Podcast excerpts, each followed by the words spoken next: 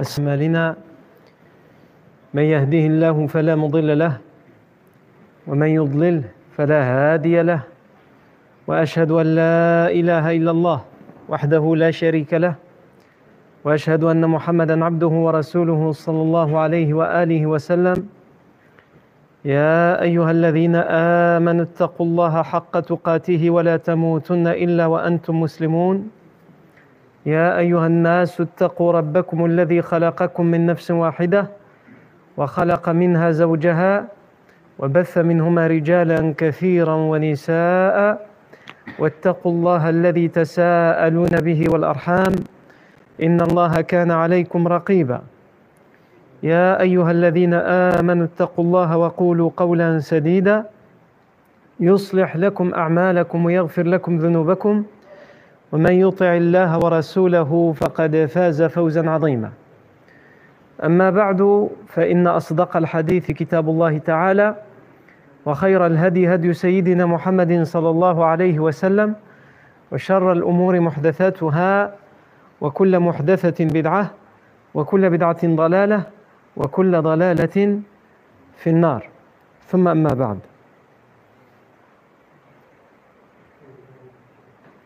La fois dernière, on s'est arrêté à la fin de la bataille de Badr, à la fin de la confrontation armée. On a expliqué que la bataille de Badr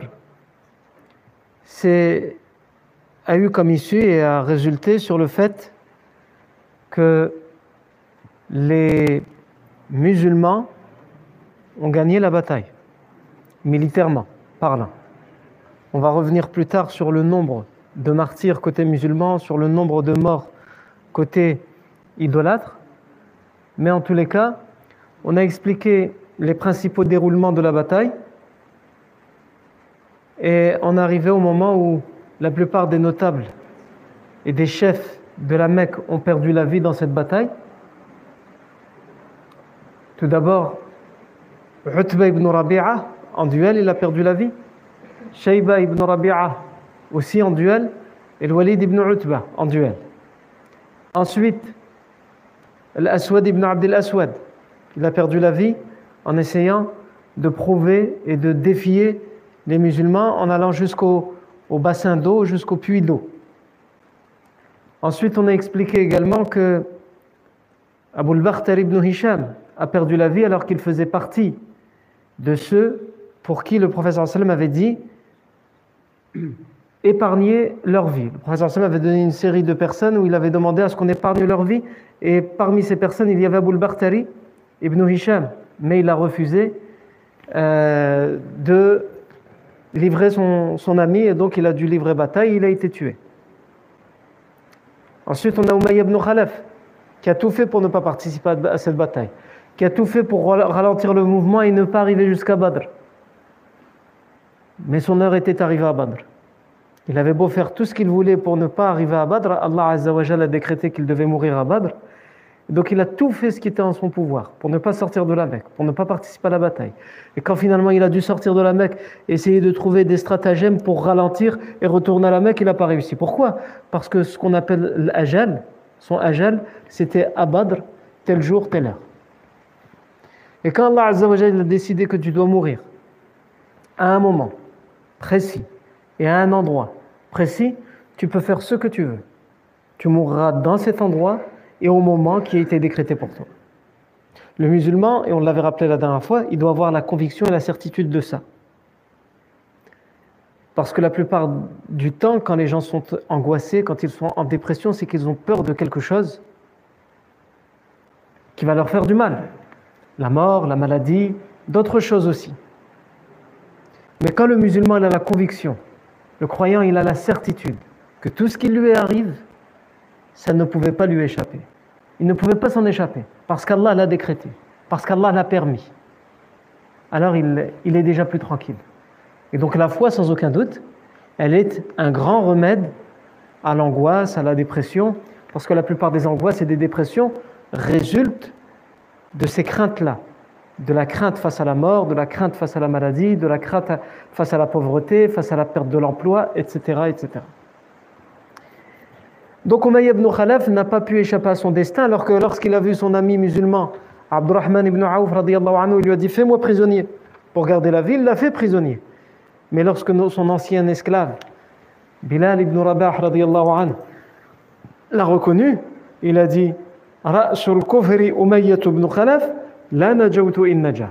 La tête de mécréance, Umayy ibn Khalaf, je ne peux avoir la vie sauve si lui il a la vie sauve. C'est un de nous deux qui, doit, qui va sortir d'ici vivant.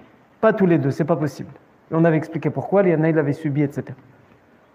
Et ensuite, le dernier noyau de résistants d'idolâtres s'est formé autour d'Abu Jahl, qui n'a rien lâché, alors que la plupart avaient fui le, champ de bataille.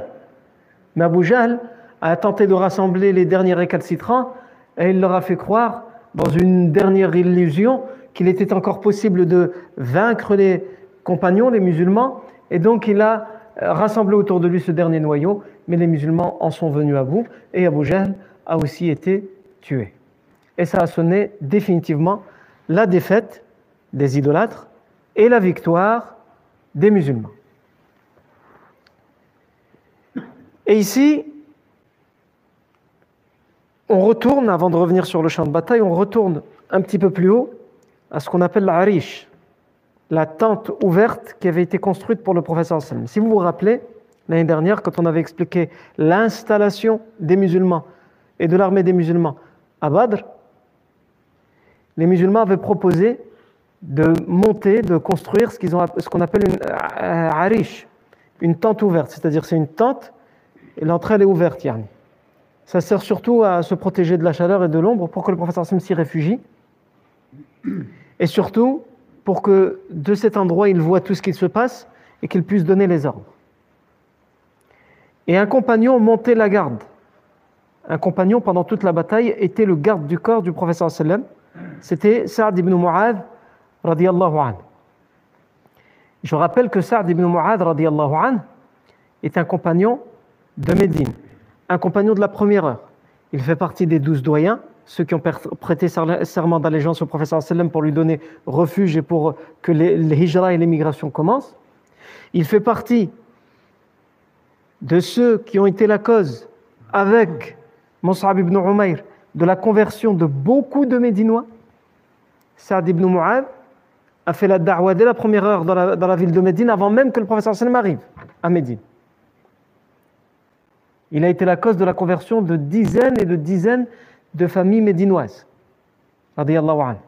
Saad ibn Mu'adh est également celui qui, lorsque le professeur sallam consulte les compagnons pour savoir quoi faire, quand ils ont les informations comme quoi la caravane d'Abu Sufyan a réussi à s'échapper et qu'une armée déchaînée se dirige vers eux à Badr et qu'ils campent, le professeur sallam demande aux compagnons quel est leur avis. Il attend que ce soit les compagnons de Médine qui parlent, mais aucun ne parle jusqu'à ce que ce soit Saad ibn Mu'adh anhu qui parle.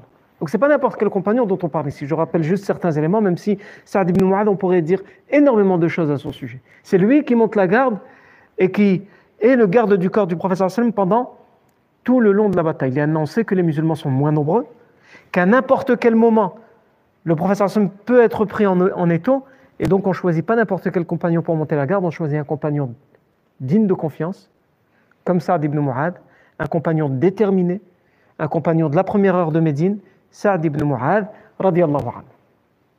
Et il se trouve qu'à ce moment-là, on a une vue d'ensemble sur le champ de bataille. Qu'est-ce que Saad ibn Mu'adh voit? Il scrute ce champ de bataille et il voit certains idolâtres qui sont morts, très bien, en particulier les, pires d'entre eux, comme Abu Jahl, comme Utba ibn comme Abu al-Bakhtari, comme, et comme, et comme, et comme, et comme. Et il voit que dès que Abu Jahl est tué, c'est le dernier à résister. Mais il y avait autour de lui un noyau de résistants. Il y a encore des idolâtres qui n'ont pas pu prendre la fuite. Qu'est-ce qu'il voit, Saad ibn Mu'adh? Qu'est-ce qu'on voit de loin? On voit que les compagnons arrêtent le combat.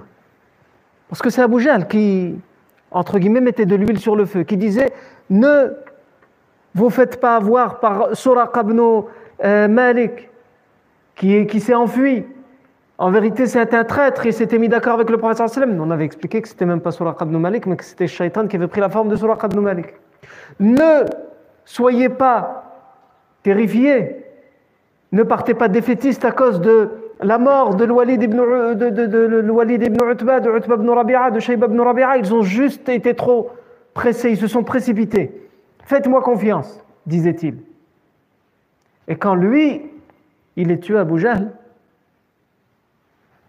les compagnons, l'armée des musulmans peut continuer la bataille et tuer tous les idolâtres qui restent jusqu'au dernier. Mais comme on a dit, même si quand on, rentre dans la bataille dans le détail, on a tendance à l'oublier parce qu'il y a des morts, parce que la guerre c'est comme ça. Mais ce qu'on a dit toujours, ce qu'on a dit depuis le début et ce qu'on doit rappeler, c'est que le professeur sallam, et c'est ainsi qu'il éduque ses compagnons, il a toujours, par tous les moyens, jusqu'au bout, cherché à éviter la confrontation armée. Une confrontation qui, qui donne comme conséquence des morts professeur Hassan a toujours essayé d'éviter ça. Donc les, compagnons qui sont sur le champ de bataille de Badr, c'est des compagnons qui ont été éduqués pendant des années par cette politique.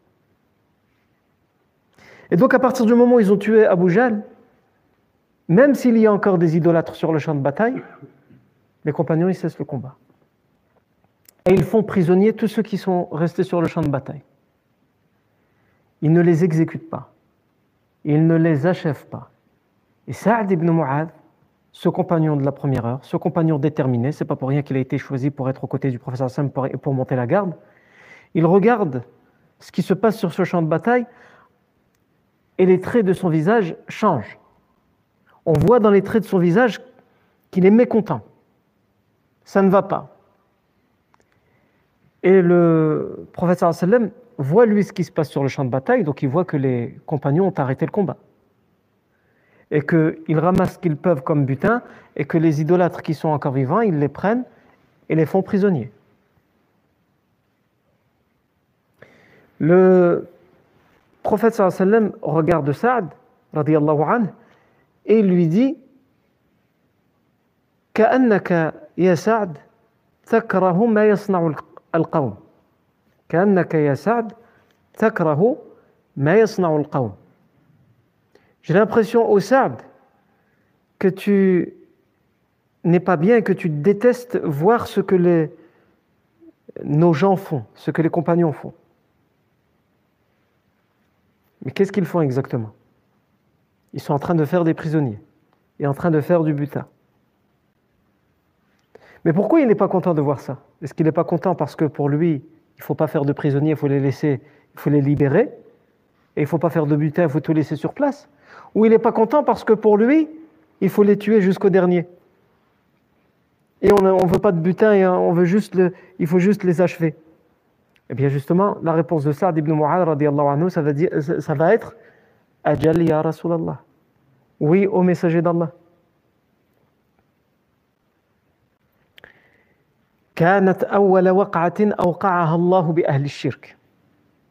C'est ici la première fois qu'Allah nous permet d'avoir le dessus sur les gens de l'idolâtrie. C'est enfin la première fois qu'on a notre vengeance. Après tant d'années de persécution, de torture, d'insultes, de gens qui ont été tués injustement, de liberté dont on nous a privés, enfin, Allah nous permet d'avoir le dessus sur eux.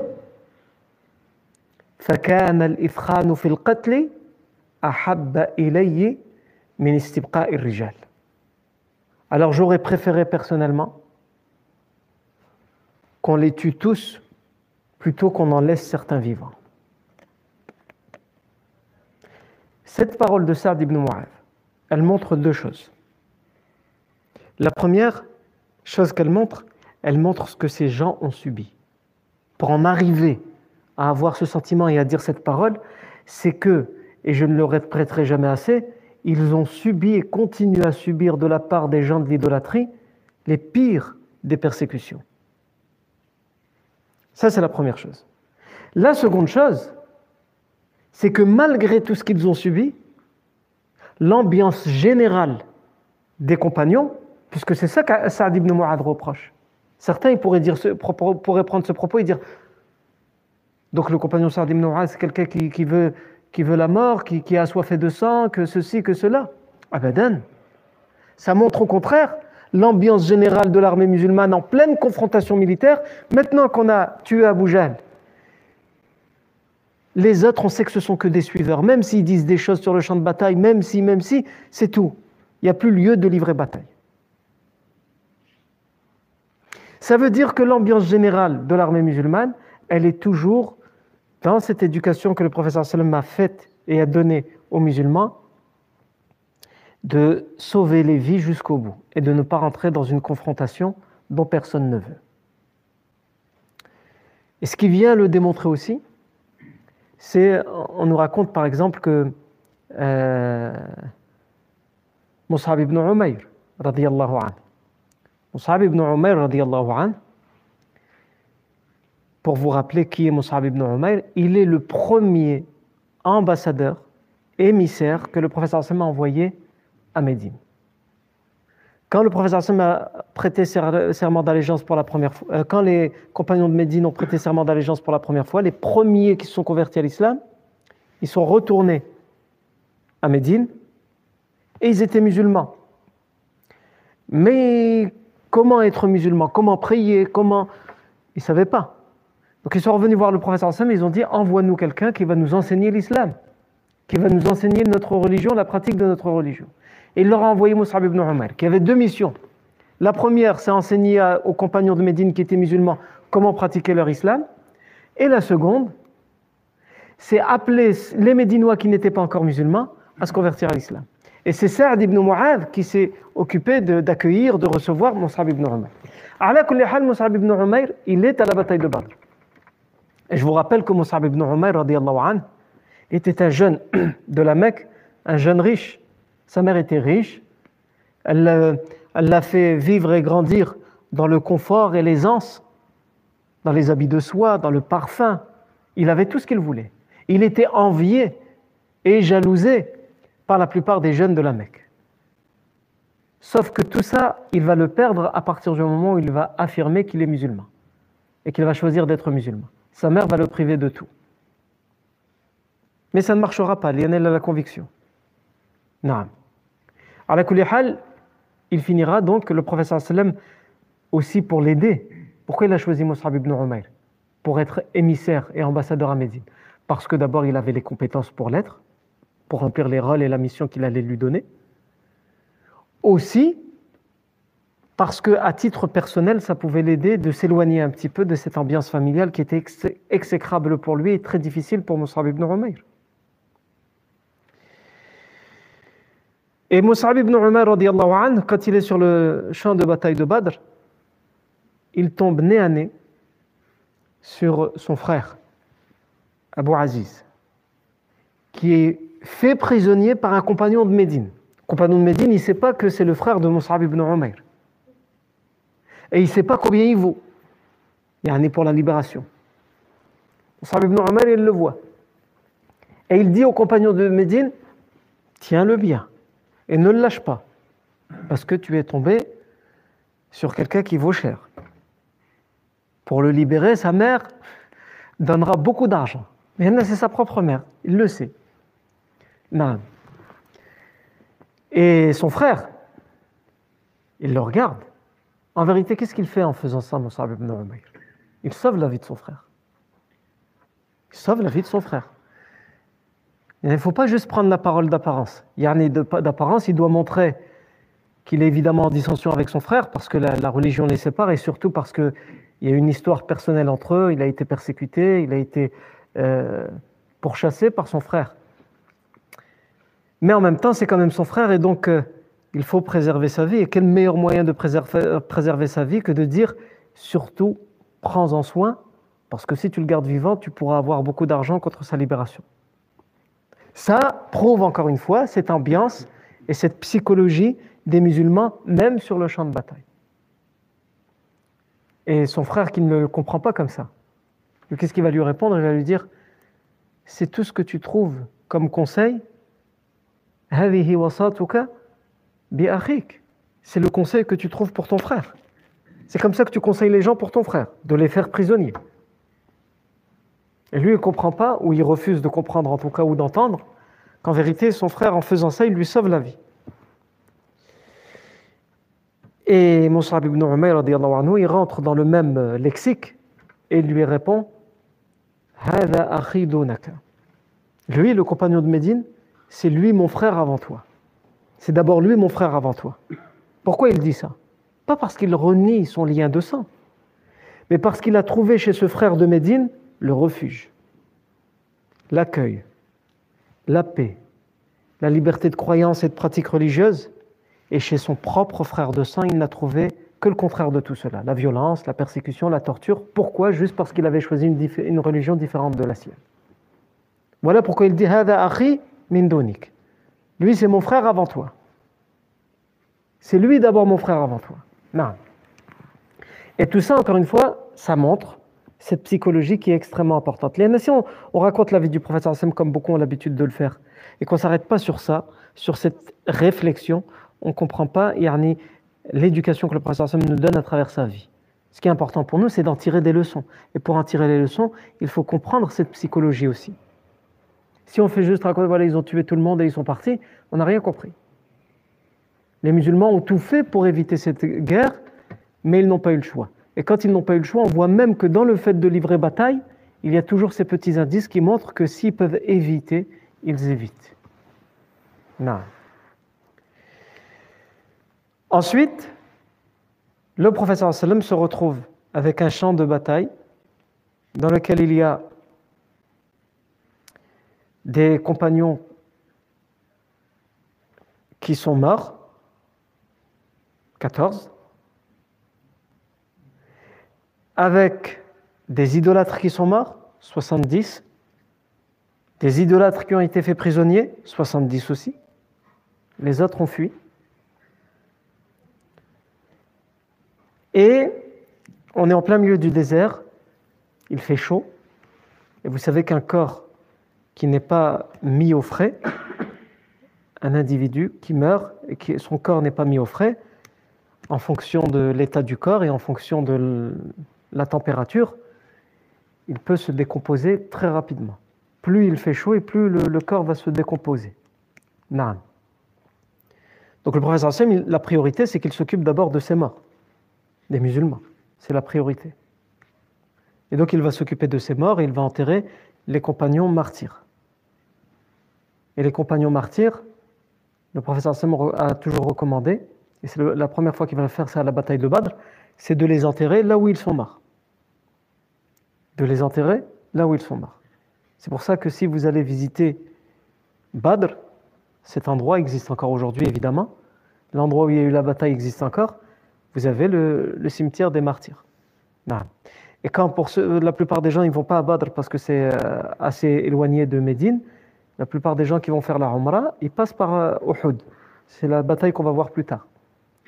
Et à Uhud, tout le monde passe par, euh, par ce champ de bataille, même par le, par le cimetière où sont enterrés les martyrs, dont Hamza ibn Abd al-Muttalib, l'oncle du professeur.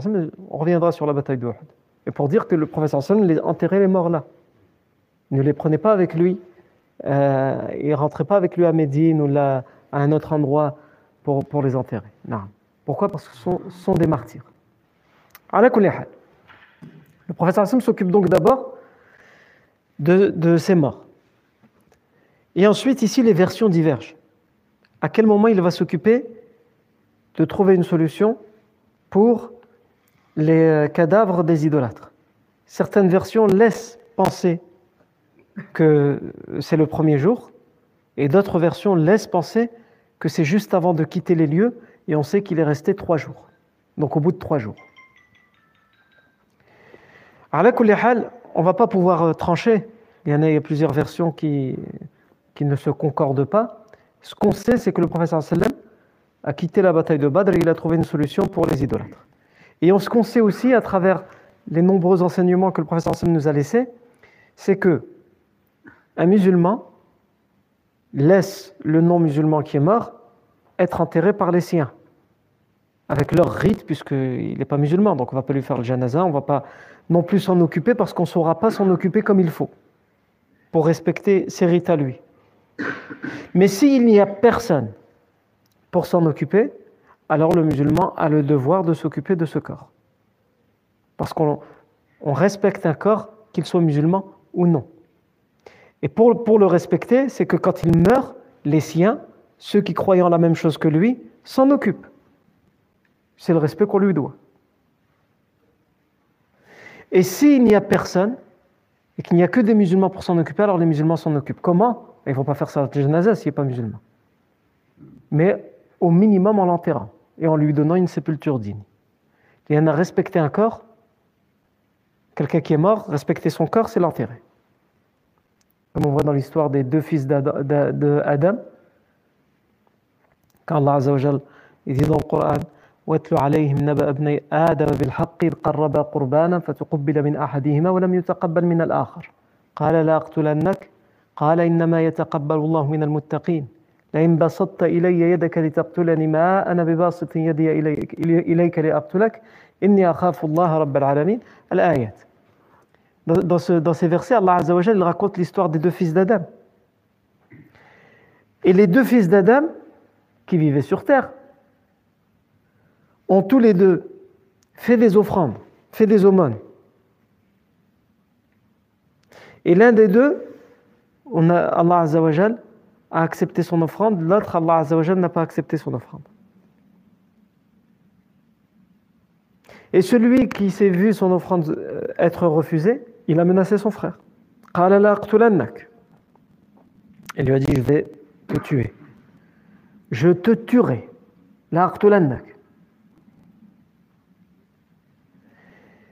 Son frère, il lui a dit D'abord, il lui a dit Allah n'accepte que de ceux qui sont pieux. C'est pas contre moi que tu dois te retourner. Si tu n'es pas content, réfléchis. Si Allah n'a pas accepté, c'est qu'il y a un problème dans ton intention. Ça c'est premièrement. Deuxièmement,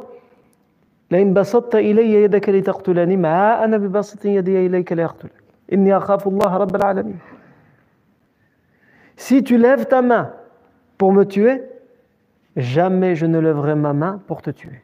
Fais ce que tu veux. Si tu veux me tuer, tue-moi. Mais moi, je ne ferai pas la même chose de toi. Parce que moi, contrairement à toi, je crains Allah, Seigneur de l'univers. Et plus tard, Allah Azza wa dit فطوعت له نفسه قتل أخيه فقتله فأصبح من الخاسرين Son nefs lui a insufflé, son âme lui a insufflé de tuer son frère. Et il l'a tué. Et il a fait partie des grands perdants. Il avait un dilemme dans sa tête. Tuer son frère et s'en débarrasser tellement il était jaloux de lui, ou s'éduquer être plus fort que ces mauvais sentiments qu'il y avait dans son cœur. Et il a finalement choisi de tuer son frère. Et en faisant ça, il fait partie de qui? Des gens qui ont tout perdu. Pourquoi il a tout perdu? Il a perdu son frère. Et c'est pas rien de perdre son frère. Il a perdu un moyen de se repentir et d'avoir la piété comme son frère l'avait. Et il a perdu l'agrément d'Allah Azzawajal en, en ôtant à une personne sa vie. Ensuite, Allah Azzawajal dit فبعث الله غرابا يبحث في الأرض ليريه كيف يواري سوءة أخيه. قال يا ويلتى أعجزت أن أكون مثل مثل هذا الغراب فأواري سوءة أخي؟ فأصبح من النادمين. Allah Azzawajal dit et nous lui avons envoyé un, corbeau. Alash, il a tué son frère. Khalas, tu l'as tué, taïb. Tu fais partie des perdants, taïb. Maintenant, qu'est-ce qu'il faut faire? Au minimum, enterre le corps. Au moins, respecte ce corps que tu as tué. Mais lui, il l'a tué, il l'a laissé comme ça. Et les heures ont commencé à passer, les jours ont commencé à passer. Et s'il y a un manque de respect total envers un corps, c'est de le laisser comme ça. Yani c'est pour ça que l'islam il nous recommande quand quelqu'un meurt de faire ce qui est en notre pouvoir pour l'enterrer le plus rapidement possible. Pas parce qu'on va s'en débarrasser, parce qu'on veut le respecter. Et le moyen de le respecter, c'est de l'enterrer au plus vite. Bon, pour nous, c'est très compliqué. Parce que déjà, si on se fait enterrer ici dans un carré musulman, il y a des formalités, des lois en France qui font qu'il y a des formalités, donc ça, ça doit prendre un certain temps, minimum 48 heures, et encore. Alors là, s'il y a un rapatriement, n'en parlons pas. S'il y a un rapatriement, c'est minimum 4-5 jours en temps normal, mais en, ce moment, avec la période du Covid, etc., Il y a des, gens, malheureusement, qui décèdent un jour et qui sont enterrés dans leur pays où ils sont rapatriés dix jours plus tard, yani 12 jours plus tard. Parce qu'il y a les formalités, parce que les frontières sont fermées, parce que c'est extrêmement compliqué en ce moment. Mais à ton choix, on n'a pas forcément le choix. Allah envoie un corbeau. Puisque tu ne sais pas ce qu'il faut faire de ce corps, regarde. Regarde l'oiseau. Et l'oiseau a pris un autre oiseau qui était mort, il lui a fait son trou avec son bec et il l'a enterré. Et là, il a compris.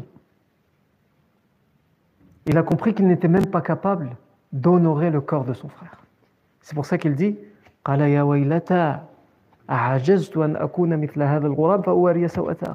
Malheur à moi.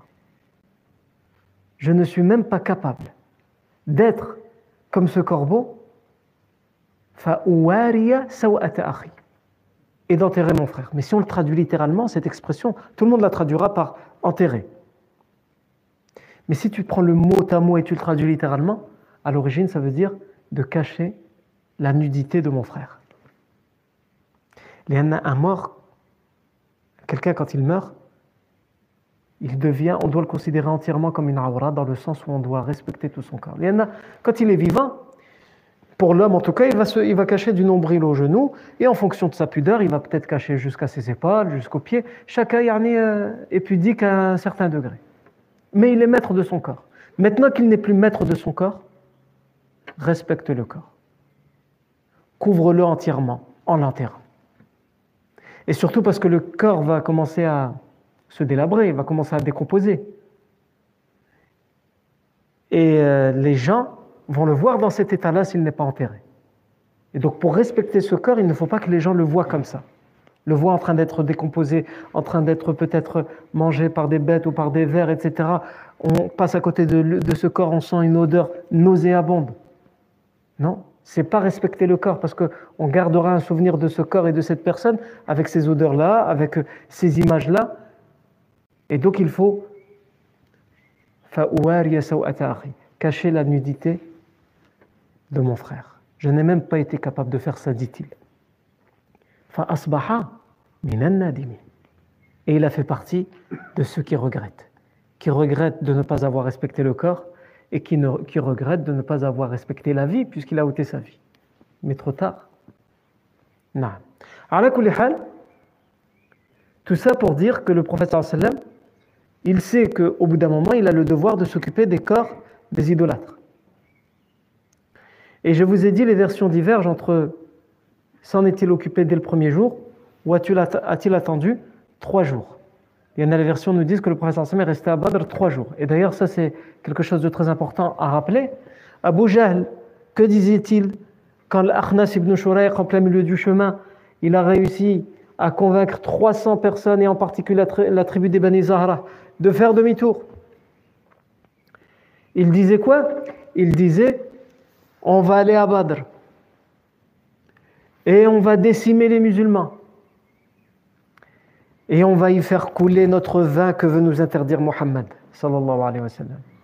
Et on va y faire danser nos danseuses et nos musiciens vont, vont y jouer. Et on va y rester trois jours à boire, à danser, à chanter, à faire la fête jusqu'à ce que toutes les tribus arabes entendent parler de notre victoire et de notre grande fête qu'on va faire là-bas. À un tel point que toutes les tribus nous respecteront et nous craindront.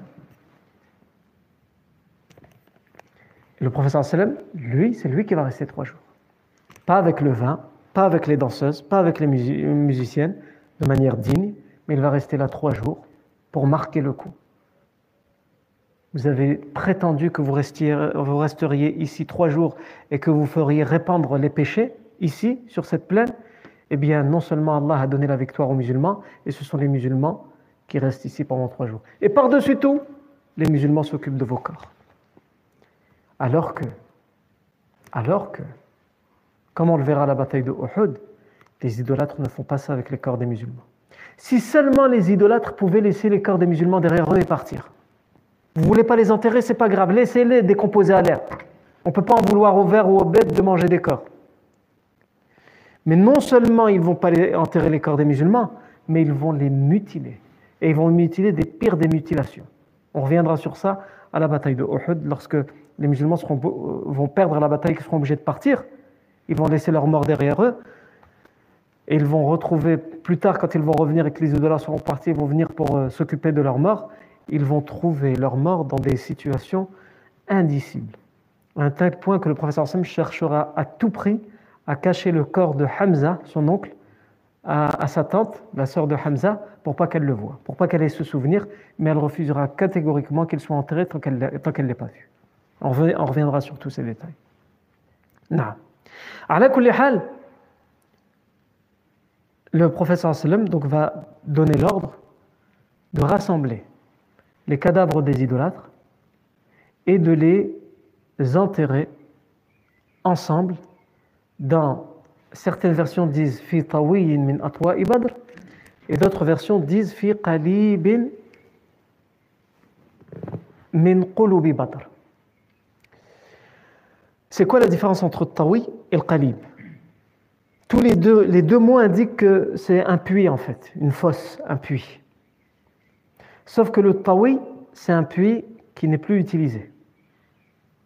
C'est une ancienne fosse qui était utilisé avant pour être un puits, mais il n'y a plus d'eau dedans, ou alors il y a de l'eau mais qui est sale et donc les gens ne l'utilisent plus. Ou c'est un, ancien puits qui est bouché. Al-Muhim, c'est un ancien puits.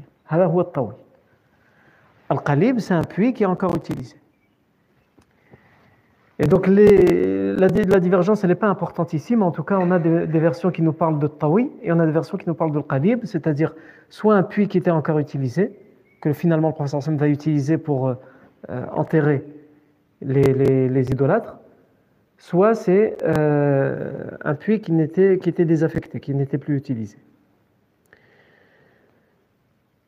Et aussi une version certes faible, mais que certains considèrent comme fiable dans le récit historique, une version va nous indiquer que tous vont être enterrés sauf un corps.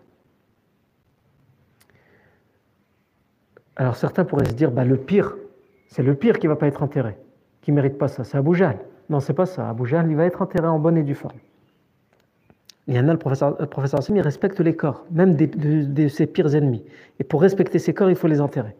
Mais en fait, c'est celui d'Omaï ibn Khalaf qui ne sera pas enterré, selon cette version. Pourquoi? Pas parce que les musulmans ne veulent pas l'enterrer, mais parce que ce serait un manque de respect que d'enterrer ce corps. Pourquoi?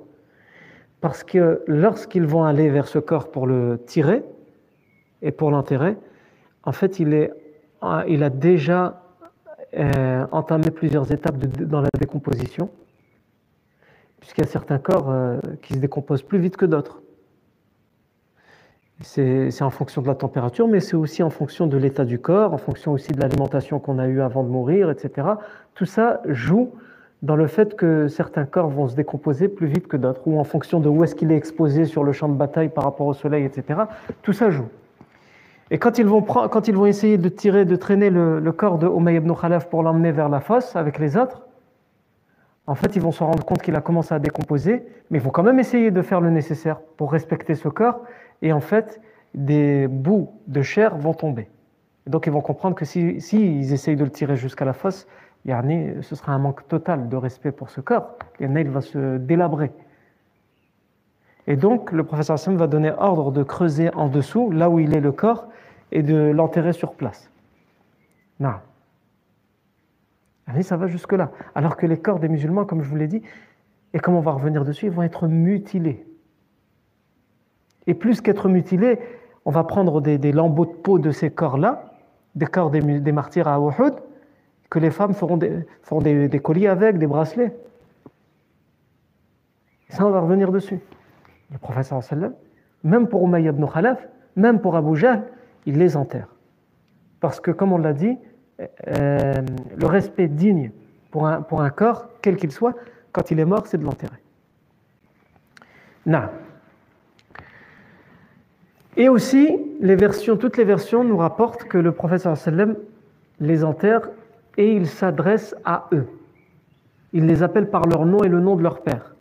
Il dit Ya Aba Jahl ibn, ya Aba Jahl ibn Hisham, Ya Umayyat ibn Khalaf, Ya Utbata ابن ربيعة يا شيبة ابن ربيعة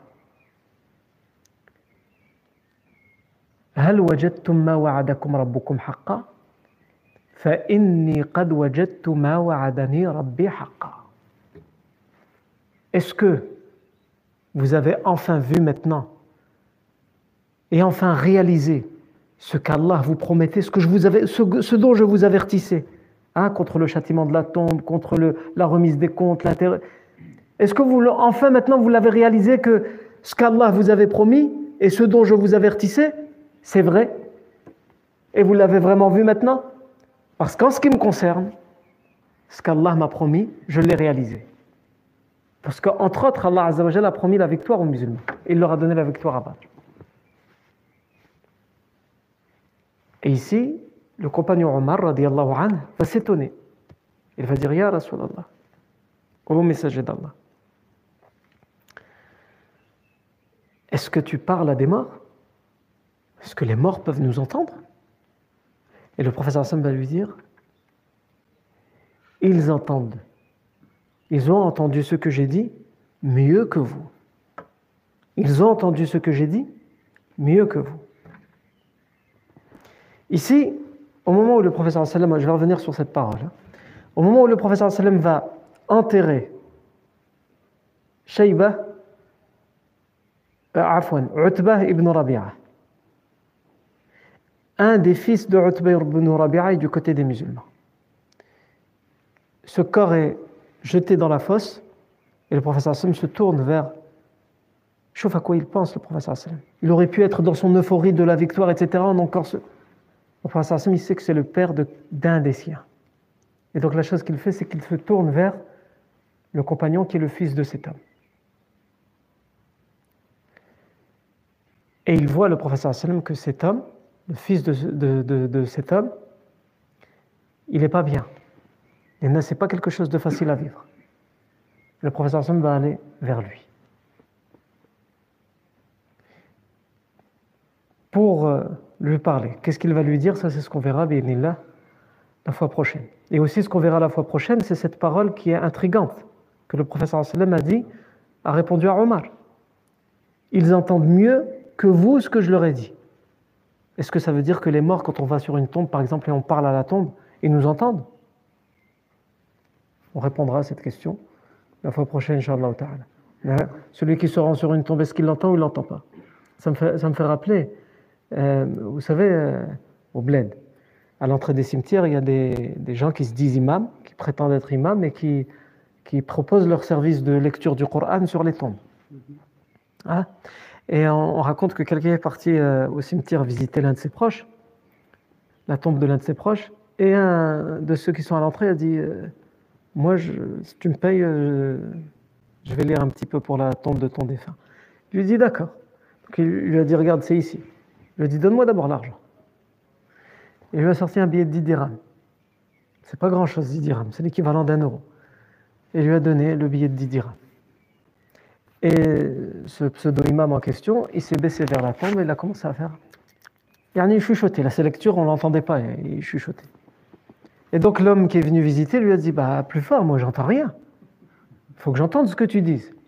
Il lui, répond, il lui aurait répondu Tu m'as donné que 10 dirhams. Ah, tu n'as payé que pour le tien ici. Si je fais plus fort, ça veut dire que tous les autres, ils vont entendre, il faut payer plus cher. Non.